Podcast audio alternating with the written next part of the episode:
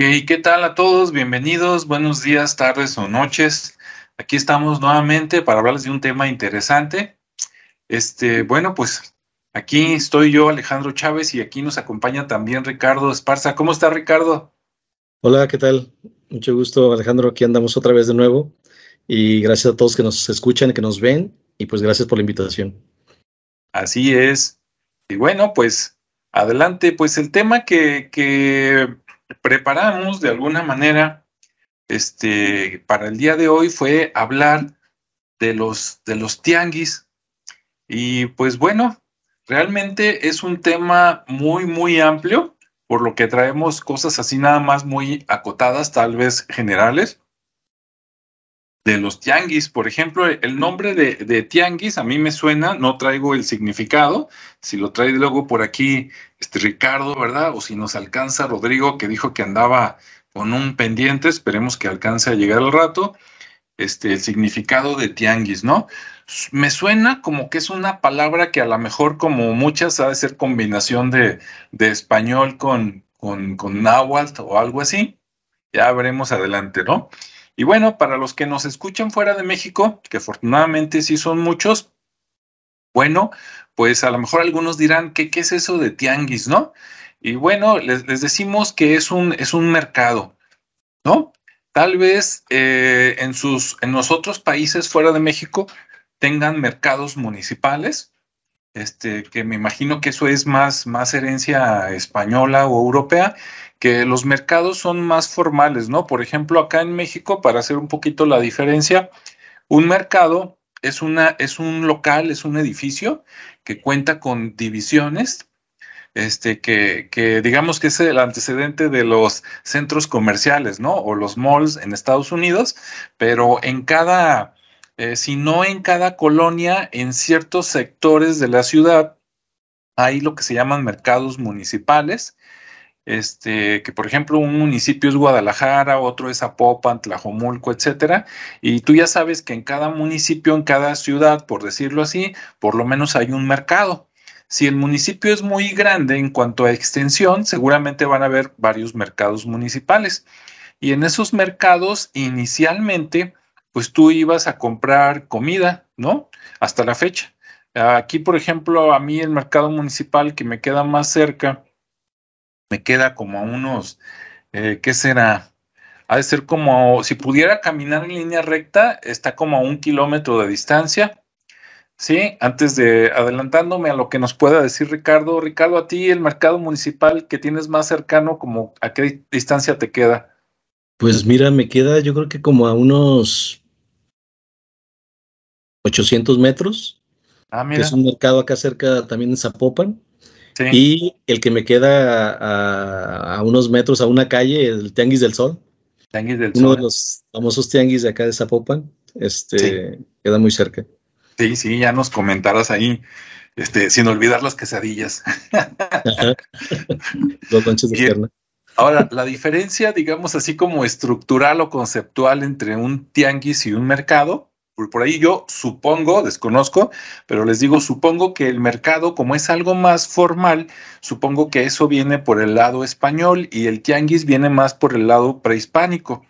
Ahora, actualmente tenemos los dos, porque a pesar de que los dos te pueden ofrecer más o menos lo mismo, diferencias básicas. Un mercado es fijo. Como les decía, es un inmueble, o sea, es un edificio que puede tener uno o dos pisos, tal vez en algunos lados hasta más, no lo dudo pero típicamente es de un piso o de dos y lo que encuentras ahí son verduras, ¿no? Frijol, ahí vas, vas tú al mandado para surtir tu, tu, refrigerador y pues vas y compras cebolla, frijol, alfalfa, todo lo que te haga falta. Eh, también seguramente va a haber por ahí algún lugar donde hacen tortillas, normalmente un, una carnicería, por ahí, si no adentro, a un ladito cerca. Entonces es un lugar donde tú vas a comprar comida. Puede ser en algunos casos que también te vendan algo de, de, ropa o algunos cosméticos leves, pero el fuerte es como que la comida, ¿no? Y son lugares que pagan este, impuestos, que consumen luz, ¿verdad? Que tienen baños, eh, etcétera. Entonces, ese es así como el concepto del mercado municipal, que seguramente los que nos escuchan en otros países dicen, ah, sí, acá también existen, ¿no? A lo mejor se llaman de otra manera, pero total. Entonces, ¿qué es el tianguis? El tianguis es algo similar, pero no es. Ah, miren, por aquí anda llegando Rodrigo, vamos a darle entrada. Este, les decía, pero un tianguis, a pesar de que los tianguis siempre los encuentras en el mismo lugar, es algo no fijo. Por ejemplo, tú, los tianguis se hacen en las calles, ¿sí?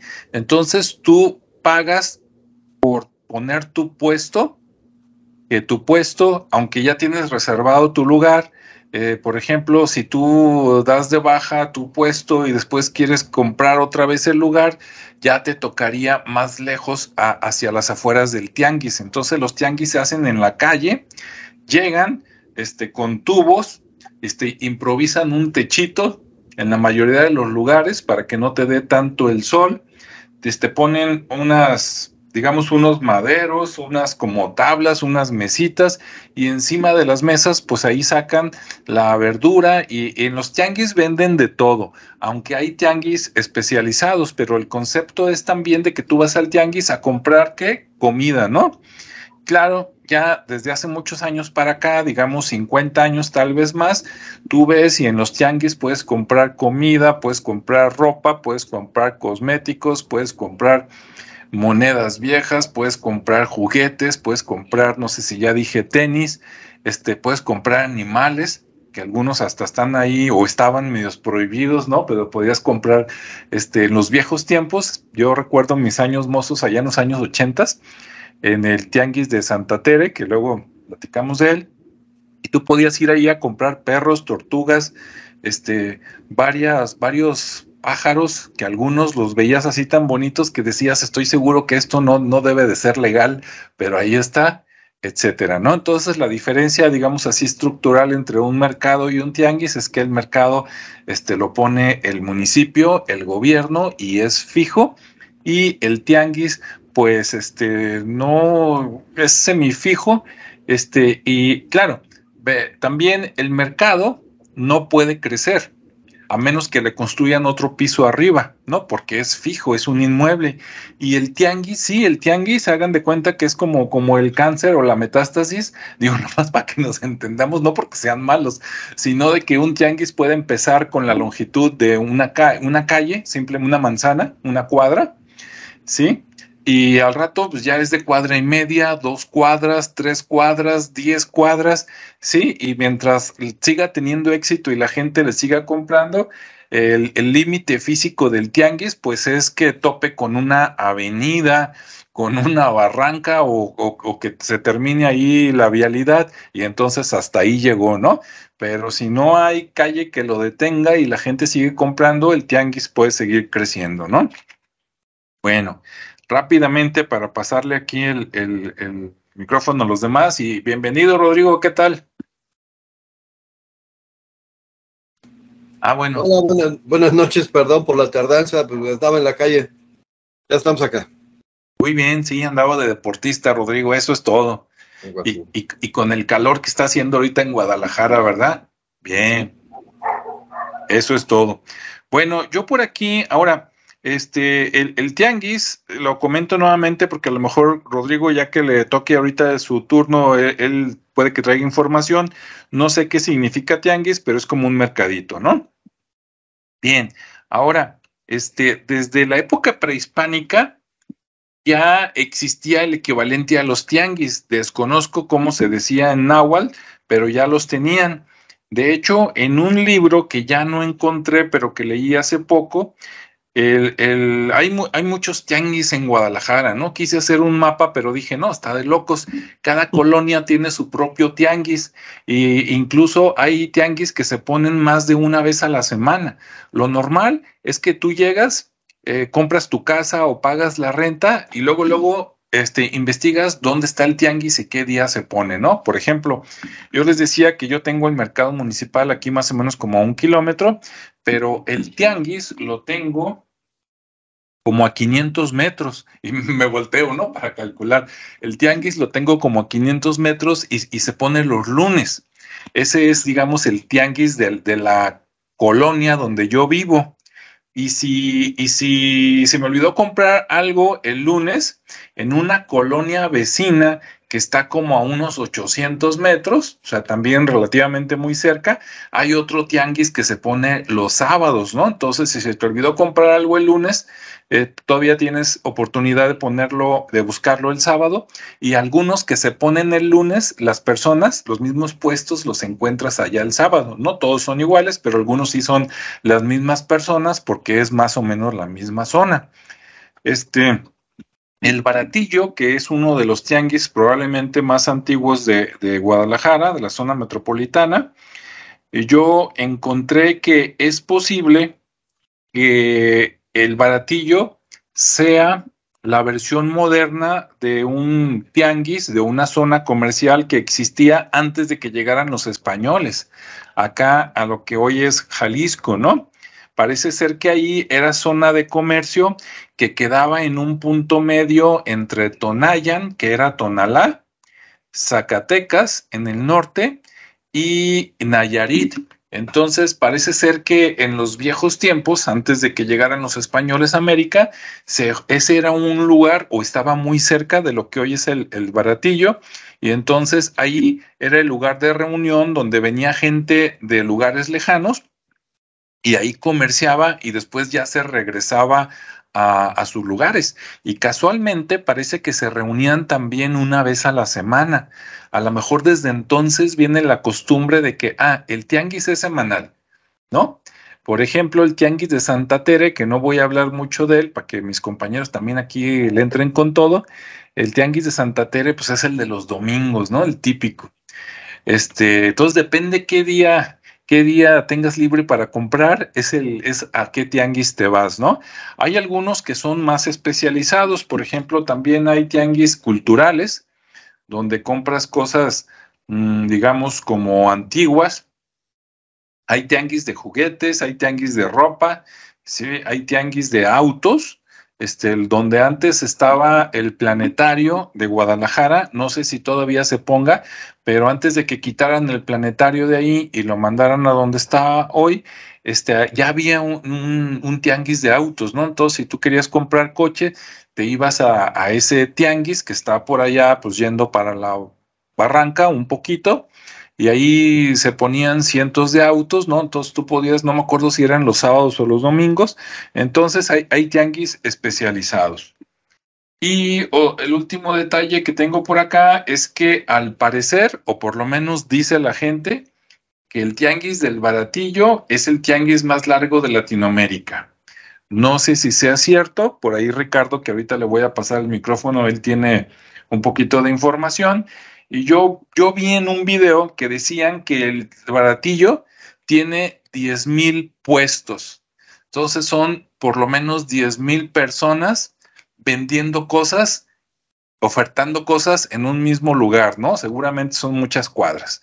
Bueno, hasta aquí mi comentario. Eh, adelante, Ricardo, ¿qué nos cuentas? Hola, pues muchas gracias, Alejandro. Pues sí, como bien lo comentas ahí, yo creo que México en general es un pueblo que desde lo, ahora sí que desde los mayas, desde los aztecas, ya existía el comercio con las indias, con otros, con los mismos españoles que venían y hacían comercio, ¿no? Y que se encontraban ahí en, ciertos lugares que eran de paso y ahí se comenzaban a generar todo esto. Y, el tianguis, como yo lo encontré en, en náhuatl, eh, que incluso tiene un nombre medio curioso que casi casi es lo mismo, ¿no? Tianquis, Tianquistli. Así es como aparece en náhuatl. Y, ah, y, se, y se menciona así porque, porque lo veían como, al, como un mercadillo, ¿sí? como no era un mercado formal, no era, un, no era este, algo establecido, pues lo veían como un mercado impuro. Incluso los puristas decían así, ¿no? que era un, era un mercado impuro o un mercadillo, de una manera despectiva. Entonces, así lo veían porque pues, la gente hacía sus tendidos, ni siquiera eran unos, unos puestos como ahora se conocen con una estructura de, de, metal, sino pues que era simplemente una cobija, un, un, mantel, algo en el piso, y ahí ponían sus productos, ¿no? Como bien comentabas, desde lo que son vegetales, eh, frutas, hasta ropa, eh, comida. Entonces, de ahí viene un poquito el origen, en 1570 más o menos viene la, la fecha, que era cuando se empezó a dar este, este movimiento de manera informal, porque nace de manera informal, pero al ver que, que la gente que comerciaba en esos, en esos momentos eh, se llevaba muy buen dinero, pues obviamente luego, empezaron a decir, oye, pues deja, estás invadiendo las calles, este, estás, pues luego, luego generaron el impuesto, ¿no? Entonces les cobran una cuota por establecerse y pues de ahí se genera también muy buen dinero para, para el municipio, ¿no? Desde aquel entonces. Entonces, eh, hablando principalmente de lo que es el baratillo, que es uno de lo, como bien comentaste, el, el, el tianguis más grande de Latinoamérica, por abarcar casi 50 calles o, más, eh, que es una muy grande extensión, y son aproximadamente como 2.8 kilómetros. Ese yo lo he recorrido de inicio a fin y la verdad es que sí, sí se siente el, el caminar. Eh, si lo, si lo tras, ahora sí que si lo trazas por todas las callecitas que lo que se van como ríos dispersando a los, a los lados, este, más o menos suma como 6 kilómetros. Entonces sí, sí es bastante la gente que se beneficia de todo ese movimiento que una vez a la semana, en domingo, se, se pone ahí, ¿no? Y eh, a diferencia de otros tianguis, pues este ha crecido así, eh, ahora sí que sin medida y, se vende, y el nombre Baratillo pues es porque así comenzó, ¿no? Era, era un lugar donde se encontraban cosas que en otros lugares eran más caros. Por ejemplo, el, mercado de, de, Santa Tere que mencionaste, pues era un, mercado un poquito más clasista, ¿no? Más, o sea, tenía su, tenía su nivel, por así decirlo. Era, era del otro lado de la calzada, ¿verdad? Exactamente, era del otro lado. Entonces, este era como más para, para, la, para el pop, para, ahora sí, para la gente, ¿no? Para el populacho. Entonces ahí vamos todos a, este, buscar cosas, la característica común de los, de los mercadillos o baratillos es que, o tianguis, es que pues vas a regatear, ¿no? El regateo acá en México, pues es que vas y buscas un mejor precio, no estás negociando, estás negociando un precio por un objeto, por lo que te haya interesado, y, y generalmente aplican las cosas, no tanto en la comida ni en, ni en las verduras, casi siempre es en objetos como ropa o cosas chácharas que te encuentres, ¿no? También mencionabas mucho el tema de que había tianguis cultural, que pues tenemos uno ahí por la que es Calzada Independencia y 16 de septiembre, cerca del, del Parque Agua Azul, un, tianguis cultural, y, otro de que se me hace también muy interesante de pulgas, que acá por, por Avenida México, que también encuentras cosas muy interesantes, ¿no? Objetos antiguos, este, pinturas, instrumentos, de casi todo. Pero donde sí encuentras de todo, como bien comentabas, hasta animales, que, por cierto ahorita ya en teoría no se deben de vender porque es, es un delito, está prohibido, pero que sí los llegas a encontrar, es el baratillo. Y este baratillo pues se ubica ya por las calles de, de Obregón, este, más cerca de Oblatos que de, que de otra cosa. Este, deja ver si tengo aquí alguna referencia de la colindancia con ese lugar, pero sí es Álvaro Obregón, Juan R. Zavala, eh, y nace a un costado de la plazoleta de San Agustín. Eh, es, dice desde, la, desde Juan R. Zavala a la glorieta Santa María hasta la calle de Álvaro Obregón. Entonces, sí, sí son bastantes calles las que cruza, es, es bastante el recorrido. Entonces sí es como para invitarlo. Y, es, y, como comento, es el tianguis más, o el baratillo es el tianguis más grande de Latinoamérica, así como el mercado San Juan de Dios, el más grande mercado de, Latinoamérica también, ¿no? Entonces tenemos esos dos eh, mercados y, tianguis representativos de aquí de Guadalajara. Eh, otra cosa es que, bueno, ahí en, en el tianguis, pues te encuentras, ahora sí que para los coleccionistas, encuentras desde objetos varios, incluso los que anteriormente se salían en las cajitas felices. A mí me sorprendía cómo te encontrabas lo que para unos es basura, para otros es esa, eh, tiene mucho valor. Y más para gente que colecciona o, alguien que busca alguna refacción ahí este hay gente de todo no y, y, coleccionan muchas cosas. Y ahí te encuentras herramienta te encuentras piezas eh, yo por lo que visitaba mucho ese tianguis que me encantaba era por por, las, por los lonches de pierna, las flautas, o sea, por la parte gastronómica. Eh, y, la música, el tema de, la música que en aquel entonces, estoy hablando de hace 30 años, en el 92, 90, o más o menos, hace 30 años, eh, lo comencé a visitar precisamente por, por la música. Entonces ahí sí encontraba música que no encontraba en otros lugares. Y ahí obviamente pues era de todo, no había original y había pirata, porque son las copias. Entonces era un buen lugar como para caminar, para recorrer. Mucha gente lo toma como, como paseo, no necesariamente porque va y compra el mandado o, la comida, sino simplemente es un, es un lugar para distraerse, ir a caminar. Eh, tomar algo, comer algo de, pasada y, ver, ¿no? Este, la verdad es que sí me, me, encontraba con mucha gente que nada más iba y veía, nunca, eh, no compraban, simplemente iban a caminar, ¿no? A, recorrer el, baratillo. Y, es de los lugares que se me han hecho eh, como muy representativos, muy parecidos a los que hay en la Ciudad de México, porque te encuentras de todo, ¿no? Hay, hay obviamente como, como un lugar popular, pues te pueden robar, así no andas a las vivas, pues ahí puede pasar algo. Nunca he visto un crimen ni nada de eso, pero sí, sí he sabido, ¿no? Pues de que pues le robaron y que eso. Pero creo que es el, en todas las ciudades del mundo sucede, ¿no? Cuando vas a un mercado así muy popular, pues te encuentras con esas situaciones. Ya después, eh, con el transcurso del tiempo, eh, digamos ya en los 2000, eh, ya veías gente de todo tipo, ¿no? Ya veías también gente de, otro, de otro nivel socioeconómico que también le gustaba ir, recorrer y comprar y regatear, que eran los más regateros, según eh, amigos que después me hice ahí que eran mercaderes. Eh, les gustaba mucho ir a, y era la gente que más regateaba. Entonces era interesante ver eso, ¿no? Que, que los que ya conocían el, el, movimiento y llegaban y compraban, ya ni regateaban, y la gente que llegaba de allá de la calzada para llegaban con esas ganas de, experimentar ese, esa sensación de, regatear y ganar algo, ¿no? Pero también pues estaba la, otra de que te veían así, como dicen, dependiendo del sapo la pedrada, pues ya ellos ya ajustaban el precio para la regateada, ¿no? Si es que se daba, si no, pues ya obtenían un mejor precio en la venta. Entonces, esa es como la, parte que a mí me gustaba mucho del tianguis, ¿no?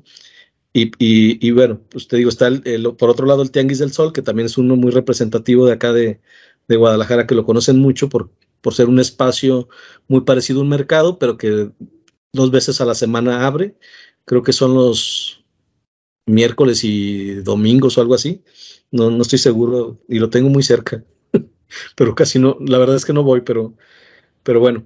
Y, y son, son muy representativos, ¿no? La, la, gente los ubica muy rápido por acá y, quien no los conozca y quiera venir, pues son lugares como todo, eh, son, digamos que si, si transitas y los recorres con toda la seguridad que puedas tener, pues no, no pasa nada, los disfrutas, pero si, si te toca una de malas y, y, te, y te asaltan, pues bueno, también no hay que ponerse, no hay que exponerse, ¿no? porque también hay lugares solitarios en esas calles, por ejemplo, en el Baratillo, pues hay muchas calles que las que las cruzan y de repente pues ya te ves ahí expuesto, ¿no? Y sobre todo en lugares que, que compras antigüedades y que te pasan a, las casas o, o, a ver alguna pieza que y son gente que no conoces y bueno, entonces hay que cuidarse también ese aspecto, pero generalmente digo en, tema ya histórico, pues bueno, eso sería como lo que encontré referente al tiempo que tiene ese, tianguis, al tamaño que tiene, la extensión que sigue creciendo, porque al final de cuentas muchos de los negocios que, y más ahorita en pandemia, que mucha gente ya no tenía nada que hacer y, empezó a sacar cosas. O sea, se empezó a salir los domingos con, su mesita, una para distraerse y otra para ver si, si salía algo, ¿no? Entonces, de esa manera, pues va creciendo, pagan sus no, no recuerdo si sigan pagando lo mismo, pero yo me quedé en 25, 30 pesos por, por un espacio de un metro. Y, y son lugares que si bien no son fijos, la, la, ahora sí que la costumbre o la persistencia del, del, vendedor lo hace que se adueñe del espacio, ¿no? Pero en realidad no tienen un, no son dueños del espacio. Simplemente el que quiera ganar el lugar que siempre ha ganado tiene que llegar temprano. Esa es como la ley del, del más fuerte, ¿no? Llego temprano y, y, alcancé, y ya la gente te ubica, ya sabe que tú siempre te pones ahí y también ya te, te apartan el lugar. Entonces, esa es como, como la regla que ellos manejan, pero la realidad es que el que llegue y pague y ahí se queda, ¿no? Entonces, sí es, sí es algo interesante el, fenómeno, pero... Eh, y el cómo, pues encuentras de todo, digo, como comida principalmente, eh, ropa, ¿sí?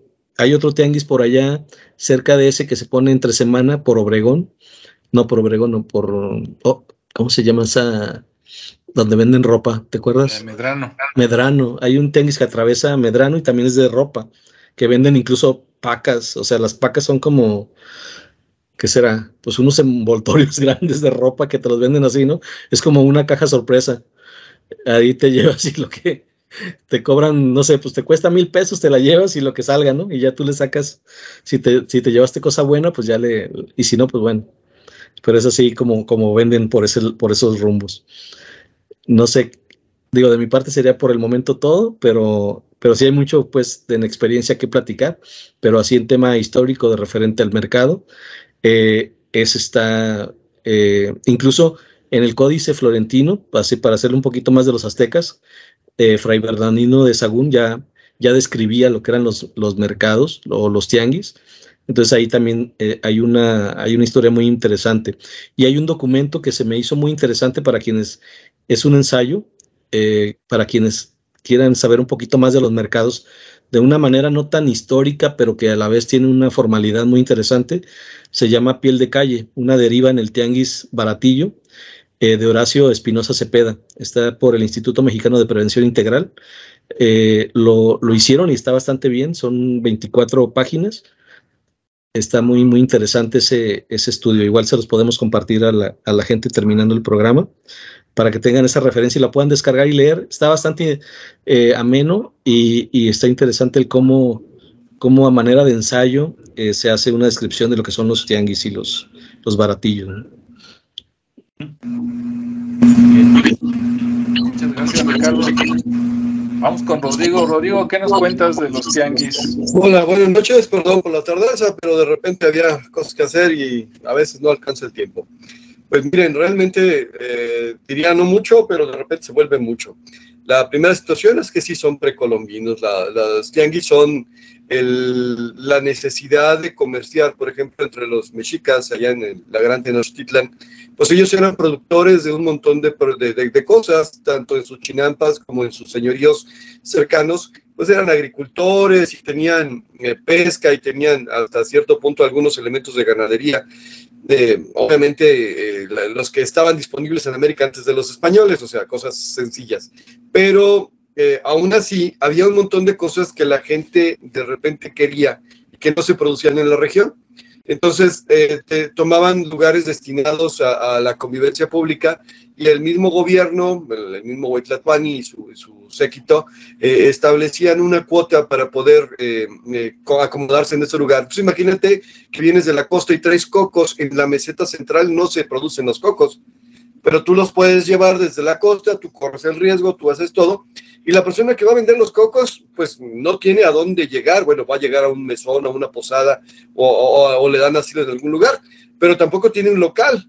Entonces, ¿qué hacían? Bueno, pues llegaban y pagaban y en ciertos días de la semana, en ciertas posiciones, era donde se permitía el intercambio de esas mercancías, ¿no? Y ya se establecían los tipos de cambio con lo que hablábamos la vez anterior de las monedas, de lo que es el cacao, el maíz y todos ese tipo de cosas. Entonces, es el mecanismo que se utilizó para comerciar con productos que no eran de la región o que no eran productos, este, ¿cómo se dice?, absorbidos por el gobierno específicamente. Esta tradición persistió y obviamente con la llegada de los españoles, pues también tenían necesidad. Los españoles no llegaron a cultivar, llegaron a decir, son mis tierras, pero cultivalas tú y bueno, yo, este, ¿cómo se me voy a aprovechar de ellas? Pero entonces eh, la gente o las poblaciones que estaban lejos del necesidad de, comerciar con sus productos porque necesitaban seguir subsistiendo. Eh, otra vez regresamos al trueque, es, em, tú estás trayendo un material raro que se llama metal y algunas herramientas son mejores de metal que de piedra, bueno, pues yo quiero una de esas. Entonces yo tengo aquí eh, frutos extraños o frutos conocidos o tengo semillas o tengo piedras digo, del sur de Guatemala, por ejemplo, traían jade, del norte, de la parte norte de la República Mexicana y de Estados Unidos, bueno, ahora Estados Unidos, traían turquesa, cosas por el estilo. Entonces, de alguna manera se establecían estos lugares, estos eh, tianquistli, como mencionó Ricardo, este, para poder hacer el comercio. Ya específicamente de este lado del país, en Guadalajara, bueno, recordemos que la Plaza Fundadores, ahí en el centro de la ciudad, es el sitio donde se reconoce oficial y, e históricamente que se hizo la fundación, pero el reparto original de las tierras eh, tomó que el elemento mm, eh, principal del gobierno, el ayuntamiento, se colocara donde está hoy, precisamente este, el ayuntamiento enfrente de la Plaza de Armas, a un lado de la catedral entonces, bueno, la plaza que está enfrente, la plaza de armas, era un lugar donde eh, de alguna manera se tenía mucha vida, porque por ahí tenían que pasar cualquier cosa, cualquier problema, cualquier situación. Moraleja, si yo quiero tener comercio, lo tengo que tener aquí cerca. La Catedral de Guadalajara oficial, la primera Catedral de Guadalajara es el templo de Santa María de Gracia, que está a un lado, a un lado de la Plaza Fundadores, este, a un lado por ahí por la Avenida Hidalgo, y entonces ahí estaba el asentamiento donde estaban construyendo la primera catedral, el primer templo de, de este lado y en esta ciudad, ¿no? Pero el terreno donde ahora es la Catedral de Guadalajara es el espacio donde se llevaba a cabo este intercambio comercial. O sea, ahí a la mirada de los conquistadores, a la mirada de los nuevos amos, es donde se podía realizar el comercio. Y la misma situación que ustedes decían, ¿no? Pues tienes que, te va a costar tanto, vas a pagar tantos impuestos, porque al fin y al cabo era lo que les interesaba y al mismo tiempo pues se abastecían las familias de los españoles y de los indígenas y de todo el mundo en estos puntos. Ahora, hay otro mercado que era muy importante y, que era este, tradicional, que es el de San Juan de Dios, bueno, el que ahora conocemos como San Juan de Dios, que estaba del otro lado del río San Juan de Dios y precisamente era el punto comercial para los españoles con eh, los indígenas que de alguna manera pues ya estaban subyugados pero que no los tenían tan controlados. Y la idea era poder hacer comercio de aquel lado del río para que si se querían pasar de este lado del río, que era la zona española, sí, este, tuvieran un obstáculo natural, usaban el río como defensa, entonces vamos a hacer comercio, pero de aquel lado. Sí, de, de, aquel lado. Si te quieres alborotar o me quieres engañar o cualquier otra cosa, de todos modos está el río y tengo vigilantes que me pueden avisar con tiempo para poderme encerrar, para poderme defender. Por eso ahí se da la situación del mercado San Juan de Dios, que todavía persiste. Y el, baratillo es muy probable, digo, no, no tengo la fuente exacta, pero es muy probable que tuviera que ver con una em, misión que tenían eh, los monjes dominicos en la zona de Tateposco.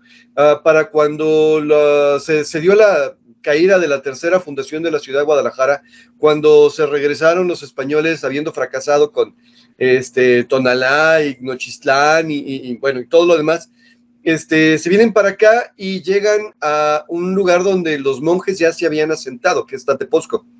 ¿sí? Entonces ahí tenían ya ciertas tierras, ciertos, ya estaban haciendo, por así decirlo, convivencia diaria con los indígenas. Y bueno, era un lugar propicio para poder establecer una zona de comercio libre de agresiones. Por lo menos eso es lo que se pensaba. Entonces, bueno, el baratillo más o menos podría quedar ahí en esa zona intermedia, donde podría estarse dando esta parte del comercio sin tener que arriesgarse tanto, porque acuérdate que entre más lejos estuvieran de la ciudad, más en riesgo estaban, porque aunque el terreno estaba pacificado, pues había insurrecciones todavía. También ya platicamos de la, de la guerra del Mixtón, ¿no? Más allá de la parte histórica que esto pudiera representar y de los muchos tianguis que hay, que digo que sí, siempre es una delicia caminar por un tianguis.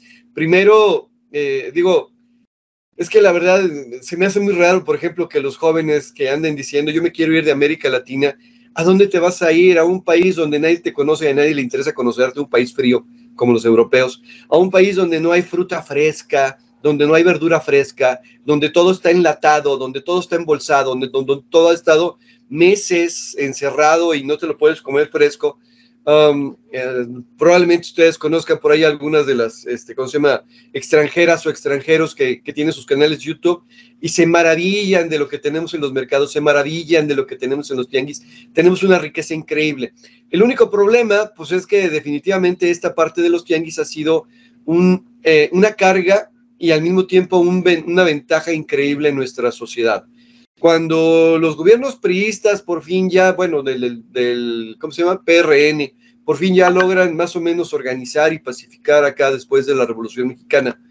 Eh, bueno, hay un montón de gente que necesita trabajar y la revolución prometía eso, tierra y libertad, diría Emiliano Zapata. Entonces, bueno, ¿cómo le doy la oportunidad al campesino, al agricultor, al indígena que aún siendo despreciado, sigue siendo productor de frutas, de verduras, de, gramíneas, de, cualquier tipo de cosas y materiales y artesanías, pues bien sencillo, pues le, doy un espacio específico para que venga y ofrezca directamente sin intermediarios. O la otra opción es, si le tengo confianza, yo solo compro y yo soy el intermediario. Bueno, de ahí ya empezó los problemas, ¿no? Ya empezó a viciar la, cuestión. Entonces, de repente se dan en, las ciudades como en la Ciudad de México, eh, situaciones em, a partir de 1970, donde hay una cantidad increíble de demanda y poca oferta, ¿sí? O hay otros momentos donde hay un poquito antes un montón de oferta y poca demanda. ¿Qué hago con toda esta gente? No le puedo dar trabajo a toda esta gente, entonces toda esta gente recurre a lo que es la economía informal. Y se genera un fenómeno, un fenómeno que de, de alguna forma nos pesa actualmente todavía. Los tianguis siguen siendo, a pesar de estar regulados, a pesar de estar, este, ¿cómo se dice?, em, controlados, si quieren decirlo así, a pesar de que sí pagan derecho de piso, no pagan impuestos. Bueno, no pagan impuestos tal como lo pagas tú, como lo pago yo. Sí, yo soy asalariado, ustedes son empresarios, y bueno, ustedes díganme de qué no pagan impuestos. Y yo les digo, a ver, yo, yo les digo, yo pago uno o dos, pero son uno o dos que valen lo mismo que valen los que ustedes, ¿no? La cuestión es que los tiangueros sí pagan impuestos, sí tienen que estar registrados, pero ¿cómo sabes cuánto vendió un tianguero? ¿Cómo sabes este, eh, si hoy la verdura está más cara, más, más barata? Si la ropa la compró o la fabricó él mismo, ¿cómo sabes cualquier otra cosa? Y entonces esta situación se aprovechó y se generó una economía informal que en este momento es más grande que la economía formal del país. Moraleja, eso es lo que dicen, todos pagamos impuestos. A la hora que vas a una tienda y, compras un litro de leche o pagas un refresco o pagas un pan o unas tortillas, estás pagando impuestos porque en el, ¿cómo se llama? En el precio está incluido el impuesto. Pero mm, eso lo pagamos todos. Pero además de todos y de la cantidad... Dice, estaba bloqueando otra vez la velocidad. ¿Perdón? Ah, ya, es que te dejamos de, de escuchar unos segundos. Ah, mi internet a lo mejor no está tan, tan bien. Entonces, bueno, la, la, cuestión es que los impuestos sí se pagan, pero los tiangueros tienen ciertas concesiones. Ahí no es tanto cuánto vendan, sino que te estés presentando y que estés pagando tu cuota fija. Y bueno, el problema de la cuota fija es que si vendes, esa cuota fija podría ser ridícula. Eh, conozco gente, o conocí gente, que no se compró una casa con el tianguis, se compró dos o tres casas. Conozco gente que, le puso casa a toda su familia, a sus hijos, a todos les dio casa con lo que se vendía en el tianguis nada más. Y no me vas a decir que un asalariado podía hacer eso. Sí es. Eh, radicó en que dices, ok, el gobierno te va a permitir, y todo, pero a cambio te voy a convertir en un grupo de choque y te voy a convertir en un grupo de borregos. Y ahí tenemos a los famosos, este, ¿cómo se dice?, marchistas y a los famosos golpistas que de alguna manera, en algunas situaciones y en algunas circunstancias, son convocados para las elecciones, para las manifestaciones, para cualquier otro evento público donde se necesite que haya mucha gente, decir, a ver, los impuestos que no te los estoy cobrando, te los voy a, eh, te voy a cobrar con tu participación en el sindicato, eh, con tu participación en eh, la manifestación, con tu participación, incluso de cosas turbias. No, no quiero señalar ni nombres ni situaciones, pero la verdad es que mucho de ello salió. Vean ahora la situación de la, del grupo de Tepito y bueno, originalmente eran tiangueros, ahora no sé qué demonios sean, ¿verdad? Pero este, la, la, cuestión es que esta situación del tianguis es al mismo tiempo un beneficio, porque le da trabajo al que se queda sin trabajo. He conocido a lo largo de estos tiempos, incluyendo en la pandemia, gente que se quedó sin trabajo y que dijo, bueno, si el precio es levantarme temprano a ver si consigo un lugar en el, en el tianguis, me arriesgo con el poquito capital que tengo y me voy al tianguis. Y al principio tal vez subsisten, pero llega un momento donde les empieza a ir bien ya que la gente los identifica y que el producto obviamente se vende y, obviamente pues este, les va bien. Conocí en algún momento ya hace varios años, no sé, unos 20 años, un señor que era eh, empresario y potentado de fabricación de muebles de jardín a nivel internacional. Y él platicaba su historia. ¿Cómo empezaste? Pues yo era estudiante de Libero, o sea, obviamente era de una familia, ¿sí? Y él no necesitaba dinero, pero obviamente él también tenía necesidad de generar su propio dinero, tenía esa mentalidad. Pero dice, yo no, cuando salí de mi casa no tenía dinero, mi papá no me heredó hasta mucho después. Lo que pasó es que me puse a vender en el tianguis y empecé vendiendo pijamas en el tianguis. Y con esa pijama, con ese puesto, puse al rato otro puesto y al rato puse mi fábrica de muebles. Y ahora vendo internacionalmente. Entonces digo, los tianguis son una excelente fuente de ingresos. El problema es que de, alguna forma, em, debido a sus características, uno, ¿cómo, ¿cómo compró el del ayuntamiento? ¿A cuántos puestos le cobró? Pues se supone que traen una cuota fija, ¿no? Decir, a ver, normalmente viene de aquí hasta allá. Y si hubo un puesto más, ¿quién lo, quién lo puede reclamar? Y si hubo un puesto menos, ¿quién lo puede reclamar? En el gobierno, al recibir todos estos, estos ingresos, que son, eh, por así decirlo, adicionales, entre comillas, no son cuota fija, ¿cómo se podrían comprobar de que no se están quedando y repartiendo? La verdad no se puede. Yo, habría que creer en ellos, ¿verdad? Creer en su, en su buena voluntad. Y la otra parte es que, a ver, si a mí me quitan el, casi la mitad de mi sueldo en impuestos, este, ellos están pagando el 10%, el 5% y algunos nada. ¿Sí? Entonces, esta situación de repente de los tianguis se puede poner complicadona a la hora de manejarlo, porque también, ok, vamos cerrando todos los tianguis y vamos poniéndonos como fue la iniciativa de este partido político que trae un color así como de, sabor de jugo de, un cítrico, este, que dijo, a ver, no queremos más puestos en la calle, queremos que solamente sean puestos en interiores y registrados. Observen ustedes, han podido, no se puede, ya tenemos la costumbre, ya tenemos la tradición. ¿Cómo lo regulamos? Vamos a poner al tianguero a que, que se empiece a pagar impuestos. ¿Sabes cuándo lo va a hacer? Prefiere dejar el negocio prefiere dejar el negocio, prefiere ampararse. Por aquí, por donde vivo yo, hay un puesto de tacos y él tienen toda la vida y empezaron en la calle y ahora ya están en local, pero el señor está amparado, está amparado porque nunca ha pagado impuestos y ahora pues lo que hacen es le dan una cantidad fija al de, ¿cómo se llama? De inspección o de, no sé cómo se le llame. Y bueno, esos son los impuestos, pero son, esos son impuestos por debajo del agua. ¿Sí? Y lo mismo puedo decir de otro negocio que está por aquí y otro negocio que está por allá. No estoy en contra de los tianguis, al contrario, creo que son una excelente práctica.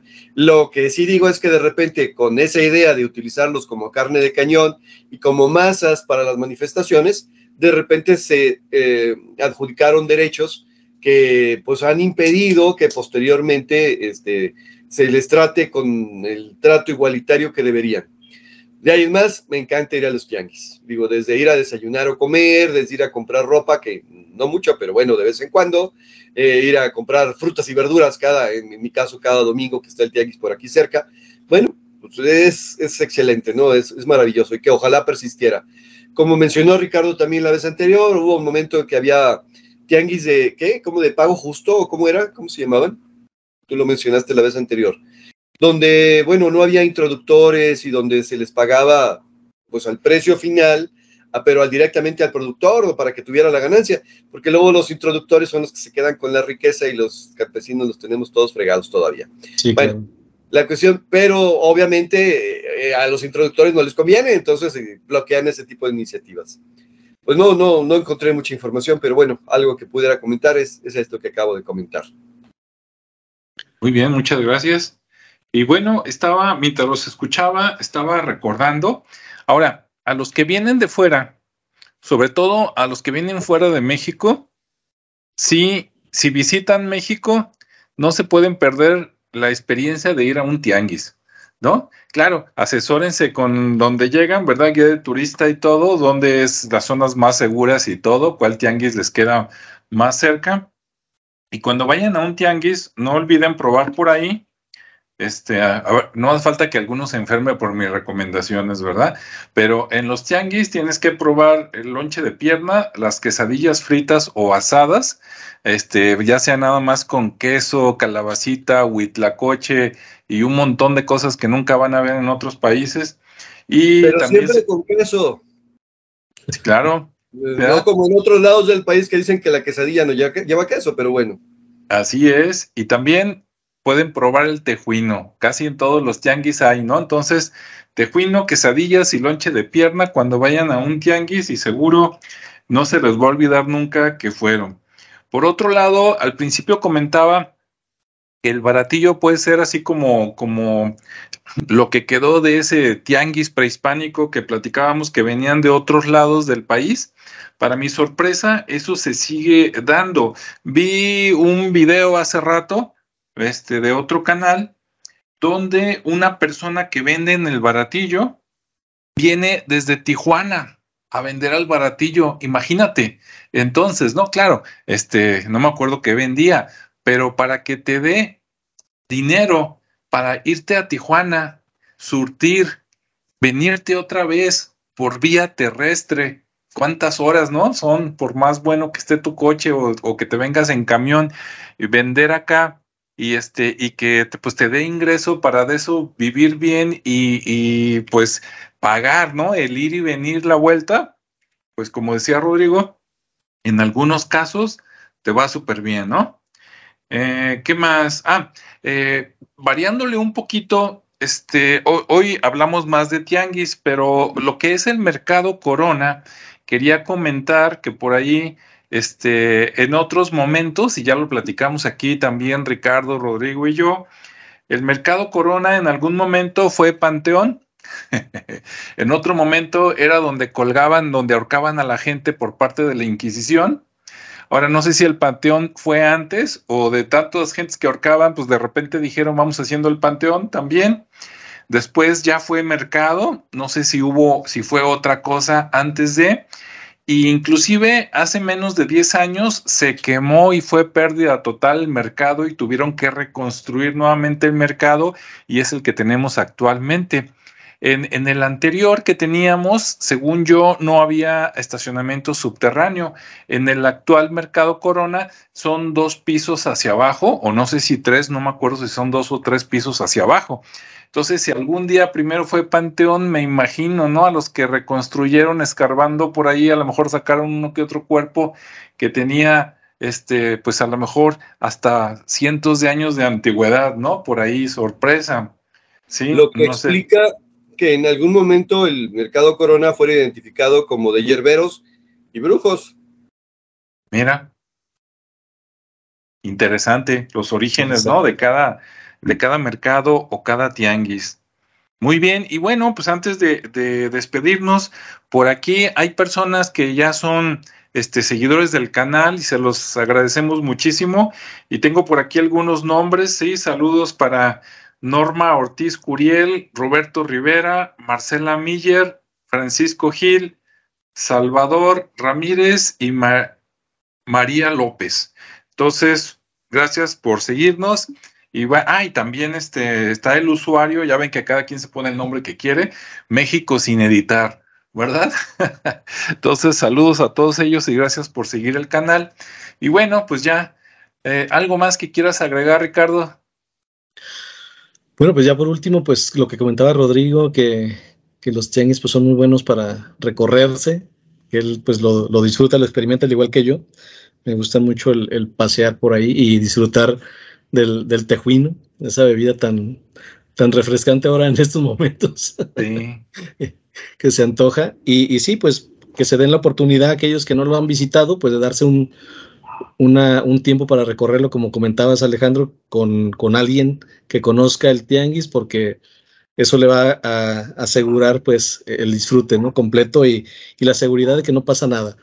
Porque sí, a mí me ha tocado, por ejemplo, el, en Tepito o en, en este conocer, pero con gente que conoce. O sea, no nada más ir a, a meterme a esos lugares que no, no son malos, pues, pero finalmente si vas con alguien que ya conoce el barrio, pues qué bueno, es mucho más agradable el, el paseo y disfrutas más lo, lo que venden, ¿no? Igual eh, está la otra, el otro barrio que es medio guerrero, ¿cómo se llama?